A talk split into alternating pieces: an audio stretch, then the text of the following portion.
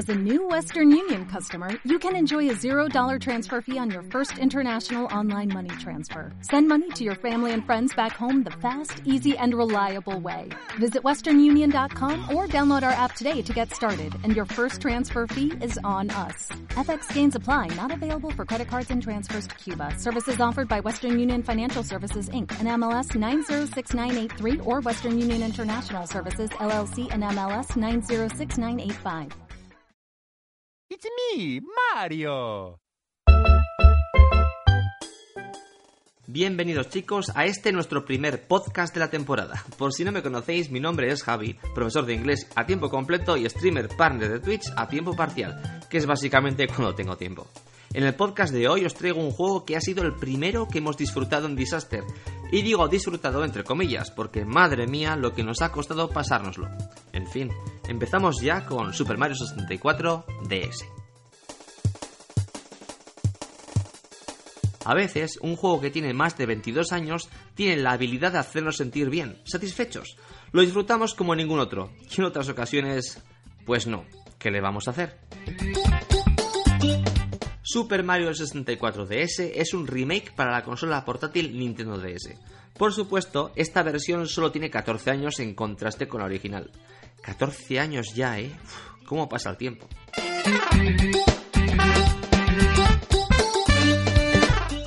Aún recuerdo aquellos días cuando vi los primeros sprites de Mario 64. Momentazos en los que la imaginación empezaba a volar y me imaginaba todo tipo de mundos que por desgracia nunca se llegaron a materializar. Nintendo, ¿a qué estás esperando? Contrátame. Como os decía, una revista de videojuegos allá por el año 1996 nos regaló un VHS en el que se mostraban las primeras imágenes de Mario 64. Puedo decir que fue el comienzo de algo grande, el primer gameplay y por supuesto los primeros minutos de lo que sería una obra maestra.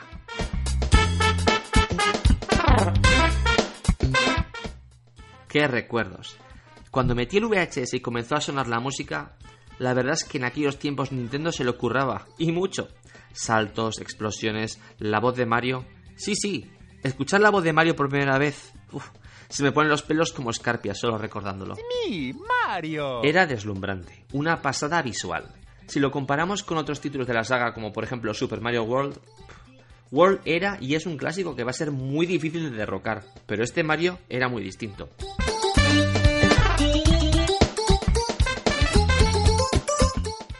Esos polígonos eran pura fantasía tridimensional. La sensación de poderío y libertad que transmitía Mario en esos mundos nos dejaba sin aliento y con ganas de saber más. Os podéis imaginar cuál grata fue mi sorpresa cuando descubrí que iba a salir de lanzamiento, junto con Nintendo DS, una pequeña joya llamada Super Mario 64 DS. Se iba a cumplir finalmente mi sueño. Jugar, disfrutar y pasarme por fin un clásico atemporal como Mario 64. Y encima, en cualquier lugar. Es una pena que no veáis la sonrisilla que estoy poniendo, pero era algo que en aquellos tiempos parecía una utopía.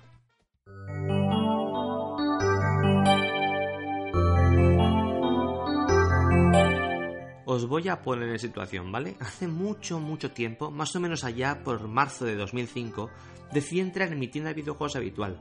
No voy a hacer publicidad, ya que, que yo sepa, aún no me pagan por ello. Vi la caja en la estantería. Ahí estaba. Una nueva consola que llevaba esperando meses, años, décadas. Bueno, tampoco exageremos, pero las cosas como son.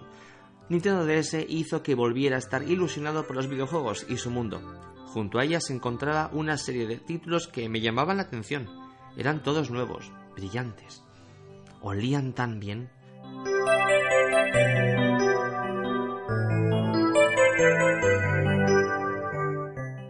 La tentación fue demasiado poderosa. ¿Y qué acabó pasando? Pues que minutos después me encontraba en mi coche con una nueva y reluciente Nintendo DS y con ella Super Mario 64, el juego que tantísimo tiempo llevaba esperando.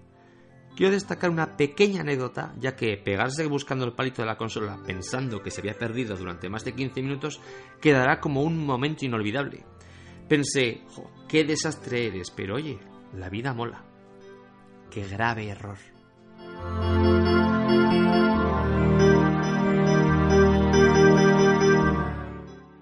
A ver, empecemos por el hecho de que cuando comenzamos a jugar no lo hacemos con Mario.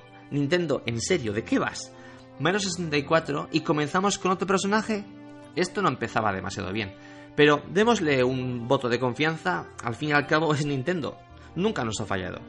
Yoshi era el primer personaje al que le pondremos las manos encima. Creedme, a pesar de que suelo sacrificar a nuestro pequeño compañero para ir algo más deprisa, no quiere decir que por esto le tenga ningún tipo de animadversión o manía. Nada más lejos de la realidad, o al menos eso creo. Pero si compras un juego con Mario como protagonista, quieres jugar con él desde el minuto uno. No quiero pegarme horas buscando al fontanero por un castillo que es más largo que un día sin pan.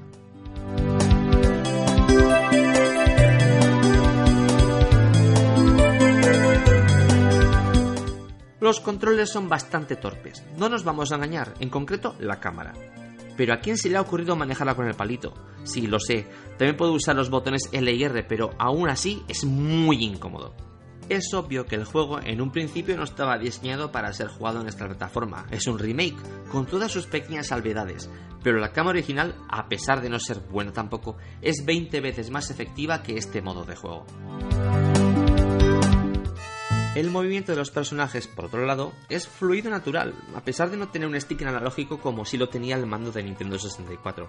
Se juega, no lo voy a negar, bastante bien, lo tengo que admitir, pero es que esa cámara, las cosas como son, lo trunca todo un poco.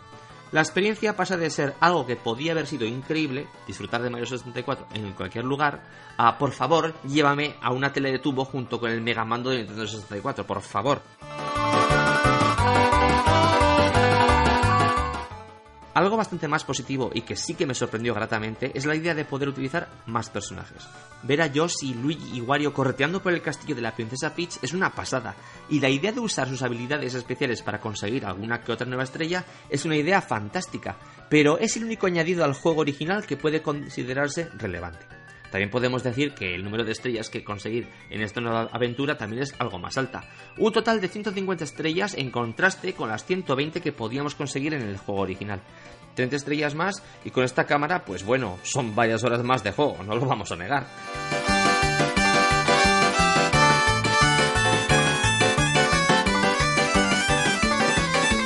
Los minijuegos que vamos a ir desbloqueando conforme avanzamos en la aventura también son agradables, pero son solo eso, un simple guiño, un entretenimiento para alargar y apaciguar la memoria de cualquier jugón que esté viendo cómo Mario 64 en Nintendo DS no se disfruta de la misma manera que en el original.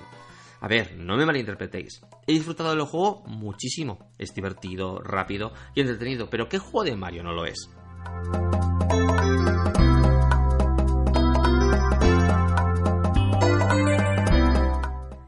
En fin, esto es todo por hoy. Todos estos podcasts sobre la serie DS están motivados hacia la idea de que no nos importa cómo luce un juego en DS, tanto en lo visual como en lo auditivo, sino que es un camino hacia los sentimientos, la imaginación y la jugabilidad.